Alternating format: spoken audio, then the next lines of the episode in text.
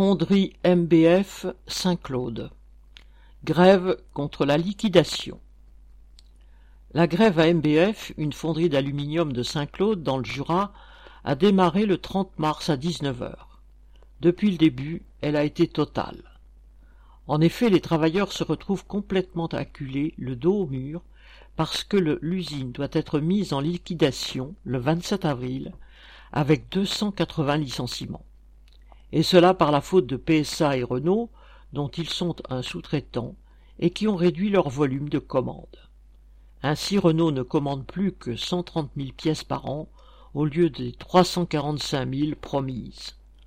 Aussi c'est à ces grandes entreprises qu'ils sont allés réclamer le maintien de leurs emplois.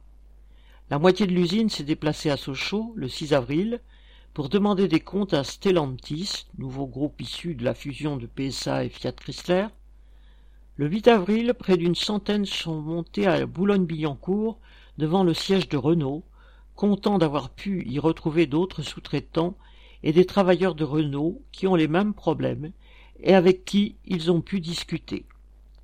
Citation On y a été, a expliqué en substance un gréviste, parce qu'il manque dix millions de commandes de Renault pour que l'usine tourne.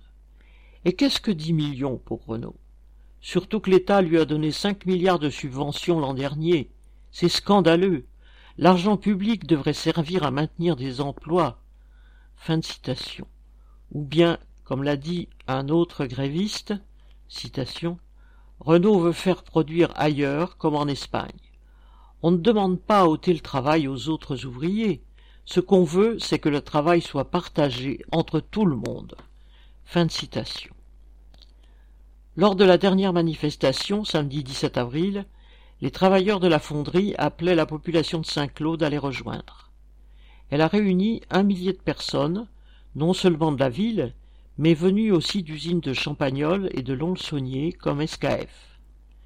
Devant leur ténacité et leur détermination, le conseil régional s'est senti obligé de promettre une aide financière pour payer les salaires d'avril, les repreneurs éventuels ayant ainsi un délai supplémentaire. Citation.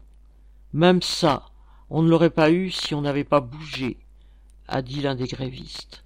On ne sait pas si on va gagner, mais on ira jusqu'au bout, car on est des hommes, et quand on est un homme, il faut se tenir debout. Fin de citation, a conclu un autre gréviste. Correspondant Hello.